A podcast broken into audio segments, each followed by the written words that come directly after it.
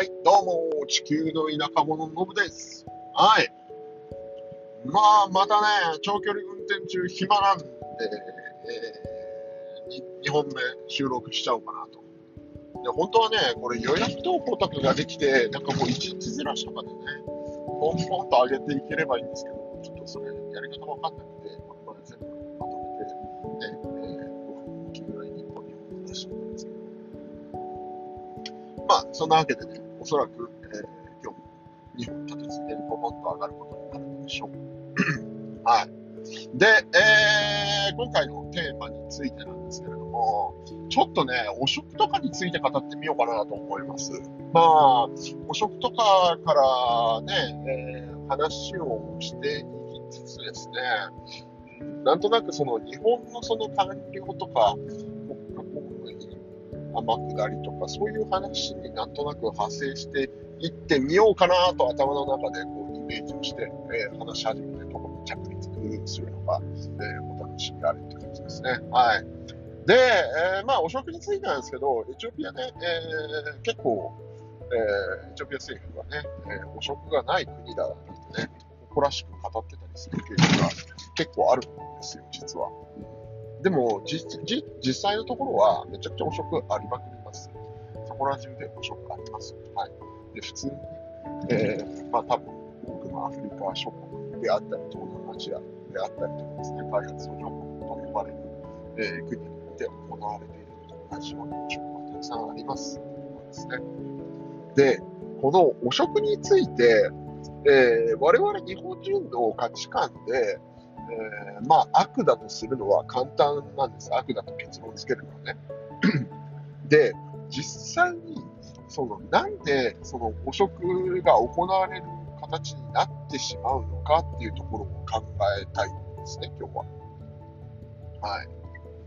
で、えーまあ日本でもそうですけど、官僚ね、えー昔でいう国家一周とかってね、えー超難関試験を受けて、えー官僚になった各省のね、官僚の方々、えー事務次官とかを目指してね、えー一生懸命日々、えー国を良くしようと邁進している方々いると思うんですけれども、うんまあエチオピアでも同じようにね、えー公務員いろいろいます。はい。で、主にね、やっぱりそういう政府関係の、えーオフィスで、そう、汚職っていうのが起きるわけなんですよ。で、この汚職起きるのは、え何が要因なんでしょうっていうところですね。日本では多分あまり起きていない。てか、ほぼ起きてないと思ってはいますが、じゃあ日本とエチオピアとかで、その開発途上国の官僚さんたちとですね、何が違うんでしょうかと。なんで汚職をしてしまうのだろうかんですけど、まあ一つにはね、えーその政府機関でしか持ち得ない権力を持っている。まあ、それがないと、えービジネスが進まないであったりとか、それがないと困ってしまうっていう状況を、まあ、その行政のサービスとして、えー行っているからだと思うんですよ。要は、その金払わないだったら進めてやらないよって待ってても、金払って、払うしかないみたいな状況を作りやすいところだと思うんです。まあ、これは同じですね。これだったら多分日本もね、その行政的なその手続き、えー資格であったりとか勉強であったりとか、ねえーまあ本当は政府からしか発行できないものとかって日本にもありそうじゃないでも日本とあんまり面白くないよねっていうところ。まあその二つ目の原因っていうのが、あの、給料安いと思うんですよ。給料がシンプルに安い。生きていけないんですよ、公務員の給料じゃ。で、その公務員の給料じゃ生きていけないっていう事実が、その汚職に走らざるを得ない状況を作り出してしまっていると思うんですよね。で、汚職は、その、冒頭に戻りますけど、汚職は悪なのかと言われたときにですよ、その、給料が、要はですね、えー払えない。国としてね、財政そんなに、えー職員の給料払うためにバジェット避けないよとかって事情があるわけですよ。で、それを、えっ、と、彼らなりにですね、あの、こう、良心的に解釈すると、彼らなりにですね、その自分たちがちゃんと生活できるために、自前のお金自分で稼がなきゃいけないという中で、その汚職的なもの、袖の下みたいなものをですね、要求するという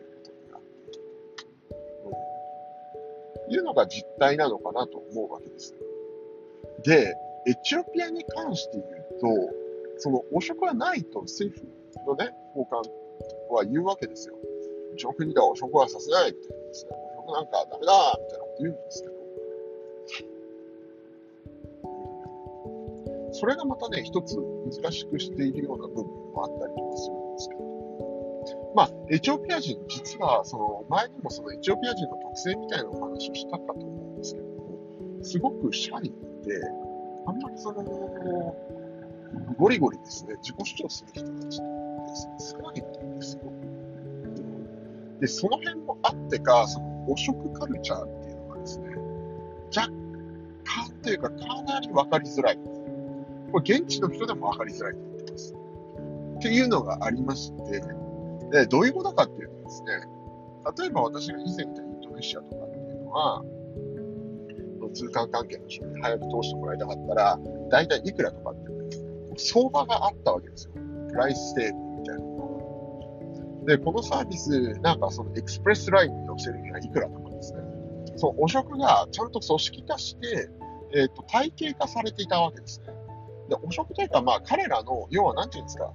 えー、 additional service をする、えー、施すっていうか、与えるための、その、まあ、 price table みたいなことですね。だ政府の通常業務としてやってはいるんですけど、だからその、 express line みたいなですね、要はその、俯瞰的なサービスに、えー、要はサービス料として、まあまあ、本来ね、えー、日本人の感覚からすると、それってコラプションじゃないのって言われれば、まあそう、コラプションなんですよっていうことに、分類分けしようとするとなるかもしれないですけど、まあ正当なサービスですよね。通常の人より早く手続きをしてもらうとか、まあそういった、うん、サービス料みたいなものを払ってるっていう感覚は、うん、なんとなくあったんですよ。で、まあケニアもね、話に聞いていると、割とそのね、えー、ある程度その相場感とかっていう何々をしたい。まあ、こう、あの、袖の下払わないかんと。でもなんとなくその相場感みたいなものはあるっていう話を聞くんです。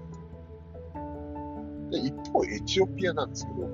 この相場感というものがまずないんです。で、政府としてはないって言ってるし、じゃあ政府オフィスで、えー、表を切ってね、えー、結局何？じゃあこのプロセス進まないんだ。えー、みたいな。いくら払えばやってくれんの？って聞いてもですね、基本的には、え、まあ、汚職はないと言ってしまっている以上ですね。うん。え、まあ、ないんですよ。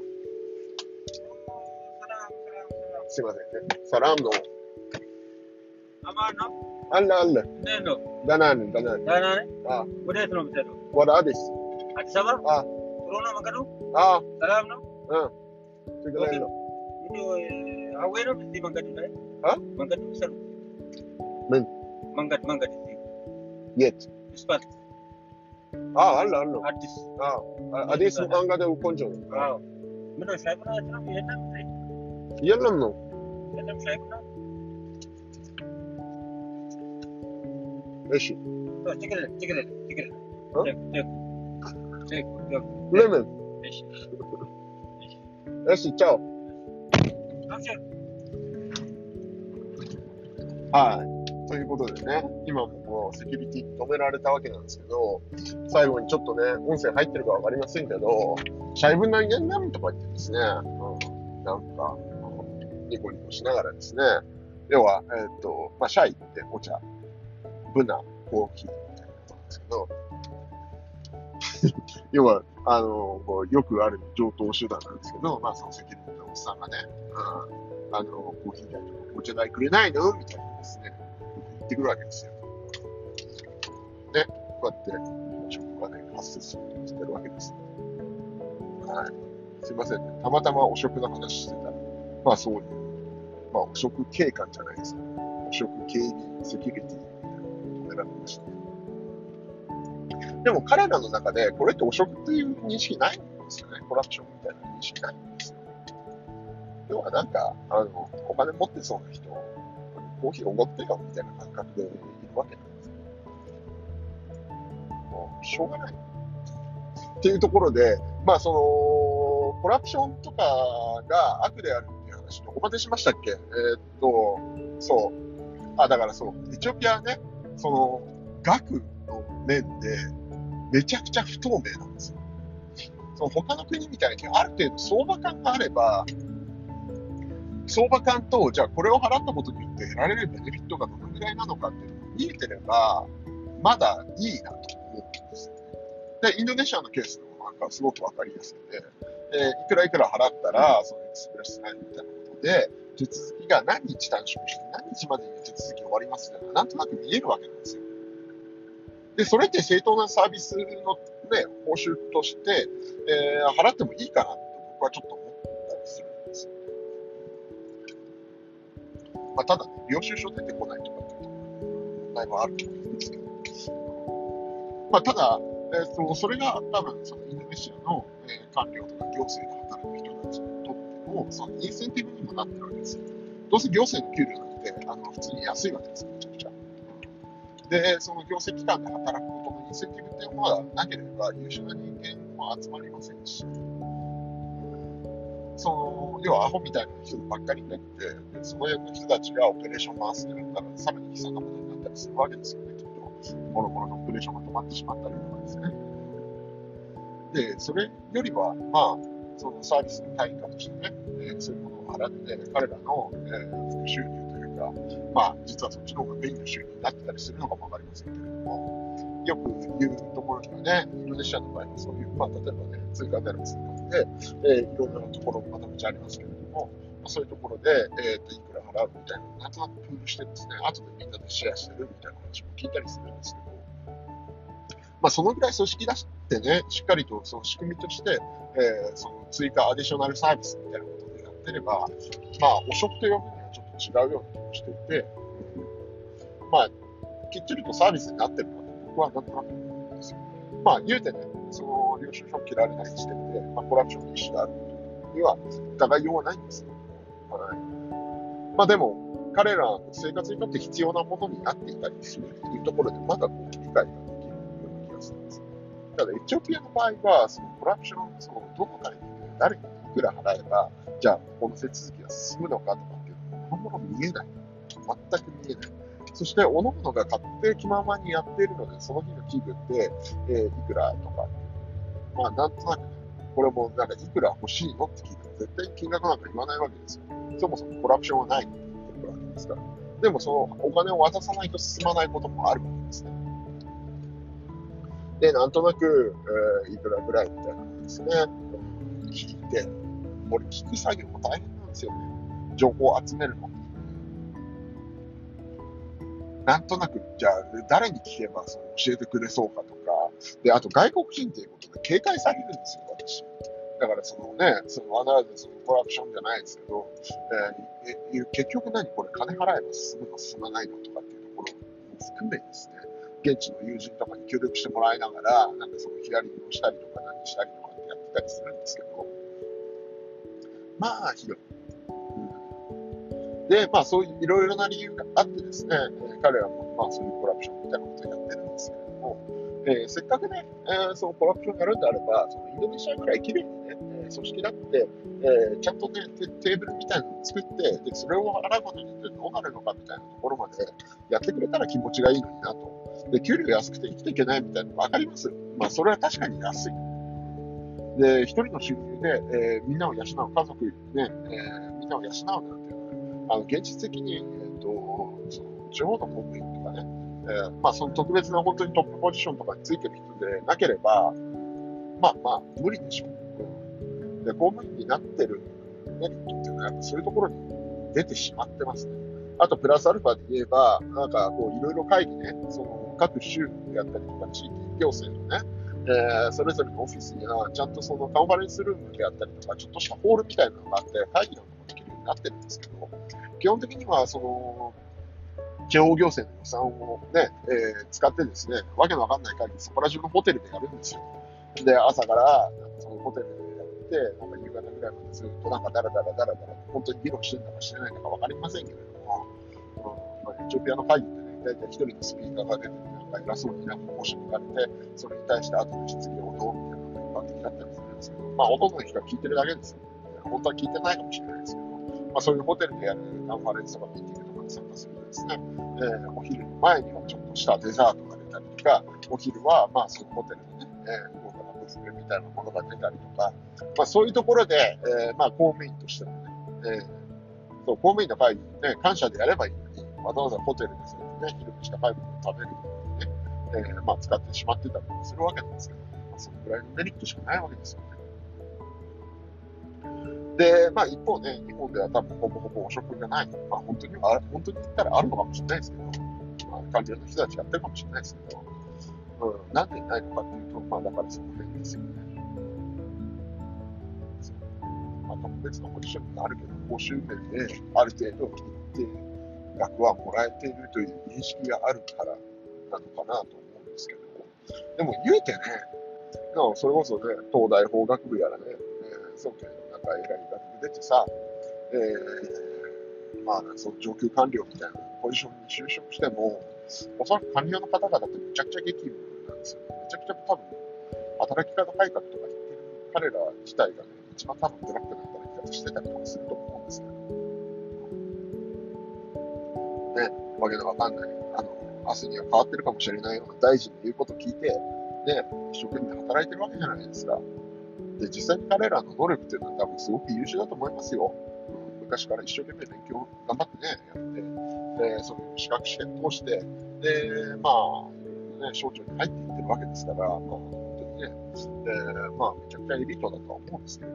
で、彼らの給料がどんなもんかって言ったら安いわけですよ。民間企業入って、なんか普通に働いた方が絶対彼らの能力からすればね、えー、まあ、金稼げるわけじゃないですか。で、それでもなぜ、じゃあその省庁に働くのかっていうと、本当にね、国を変えたいみたいなね、えー、いうな人もいれば、ね、かつてはそのね、天下りみたいなことが、まあ、要はメリットになっていたわけですよね、インセンティブ。まあ、その、公務員としての給与、うん、で、まあまあ、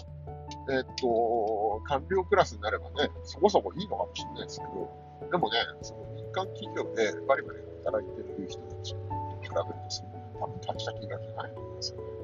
まあ、実はね、その、まあ、退職した後の福利厚生、あの、なんかこう、社会保障的なところで、えー、給付されてたりとか、まあ、そのね、えー、行政職員の、なんかこう、このリタイアメントの後、えー、医療施設であったりとか、なんか、そういう、なんかこう、いろんなところでですね、えー、若干のメリットはあるにしても、その報酬面でね決して高いとは言資本主義ってお金の価値で結局物事の価値ね、測るわけじゃないですか。ってなった時に、やっぱ優秀な人間が、その国のね、中枢に行って国引っ張ってる仕事をするメリットってなくなっちゃうわけじゃないですか。なんかね、官僚にももうちょっと夢があれば、ね、より優秀な人が集まっていったりするんだと思うんですけど、まあ基本的に今の制度上、優秀な人は集まってこないですよね。で、ましてやね、天下りがなんか悪だとして叩かれるみたいな。いいじゃないですか。僕は思うわけですよ。だってね、それだけ一生懸命働いてて、で、えっと、その、ね、公務員として雇われているというか、国に雇われている状況でね、その報酬バカ高いものを用意するみたいなことが現実的にできないわけですから、せめてね、その引退後の天下り先とかで退職金もらったりとか、まあ、そのぐらいのインセンティブあってもいいんじゃないのって思うわけですよ。まあ、それも本当はもうちょっとお金払いたいけど、えー、払えない国民の目もあるし、国引っ張ってる人たちですよ。優秀な人たち集まってると思うんですけど、だから泣く泣くね、第三セクターとかに行って、で、数年勤めて、で、なんか退職金2回、3回ってもらって、で、それでなんか帳尻合わせしてたと思うんですけど、まあ、その辺も叩かれ始めてしまうと、まあ、いよいよ本当に公務員のね、その、上級官僚みたいなことになるインセンティブって、まあ、その金銭的な価値でもともとね、えっと、じゃあそこ行けるんだったら弁護士とかになったものほど金稼げたりとかするっていうのがあったりとかすると思うんですけど、まあ、金銭的な面でもね、多少メリットを出せてたんじゃないかなとか思ってますけど、まあだからなんかその、要は、お金って、やっぱ優秀な人間を雇ったらお金払わなきゃいけないわけですよ。で、国のね、その中枢、まあその、主にのね、人たち、優秀な人間必要ないんですよっていうんだったら、今のままでいいかもしれないですけど、まあ何かしら、その収入源を用意するっていうのは、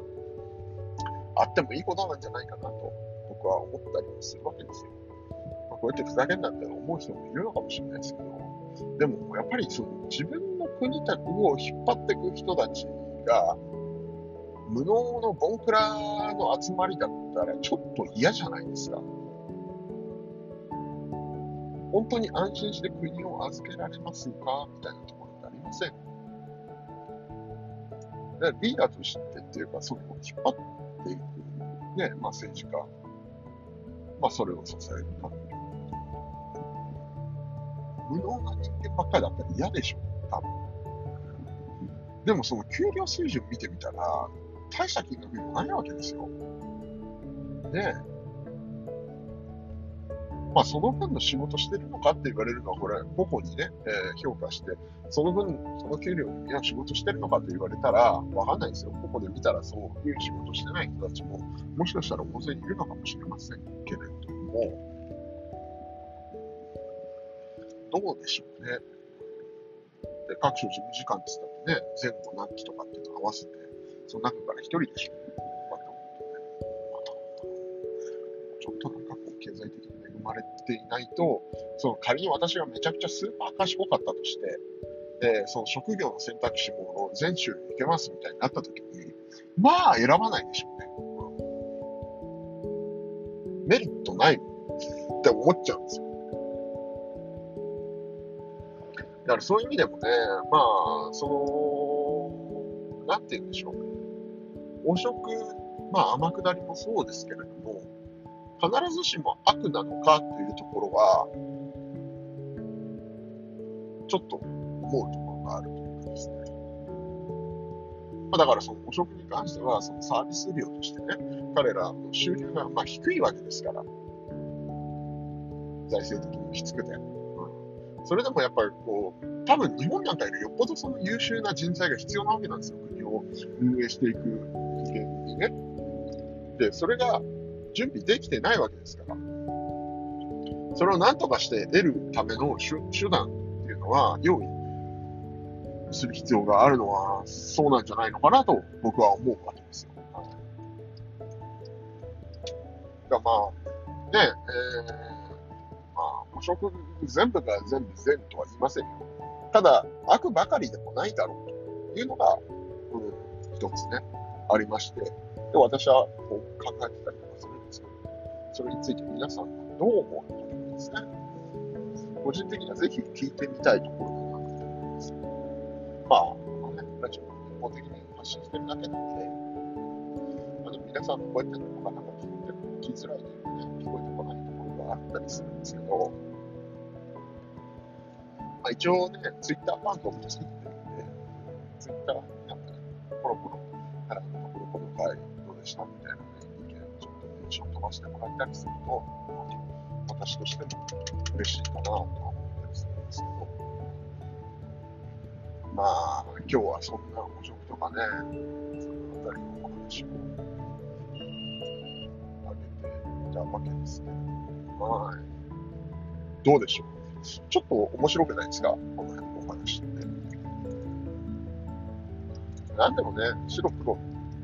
きっちりつければいいって、まあ、その白黒きっちりつけばいいんですけど、グレーなことっていっぱいありますよね、世の中。うん、グレーなことだらけですよ、むしろ。はいそう。インドネシアに行った時もね、なんかそのレギュレーション上グレーにあえてしてあるわけですよ。なんか開発途上国でもそのグレーのところをつつくと、あの、ヤムヘビ見たりするわけですよね。だからまあ、日本人なんでもかんでもね、白が黒かってはっきりさせたいみたいなのがあるのかもしれないですけど、まあ、良きように、よしなにしましょうみたいな、こうグレー、グレー、グレーの方がいい、みたいなのが多分、あるわけです、ね、まあ、その社会全体のね、えー他人に対する目の向け方とかう、あの器を広くというか飛び込んで、適当に見守ってあげればいいと思うんですけど、そしたらなんか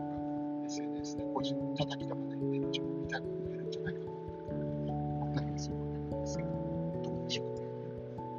はい新年2発目の、はい、お話は、まあ、汚職とかね、そのあたりのお話をしてみました。はい。あ、星さんはい。では、また。あ、一言、アマハラをやる？ちょっと同じ日に何個も何個もあげてたら、ネタ切れしちゃいそうなんで、なんか、なんだろう。あちょっとふとなんかあるかな？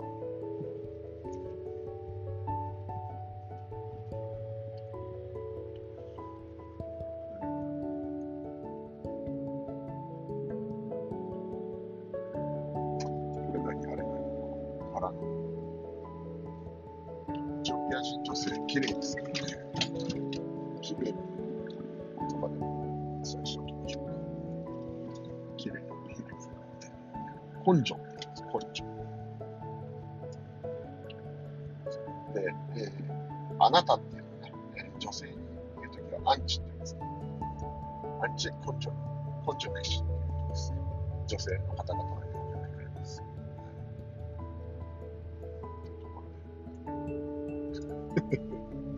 どこにイケメン出てくるんていうのかわかんないですけど。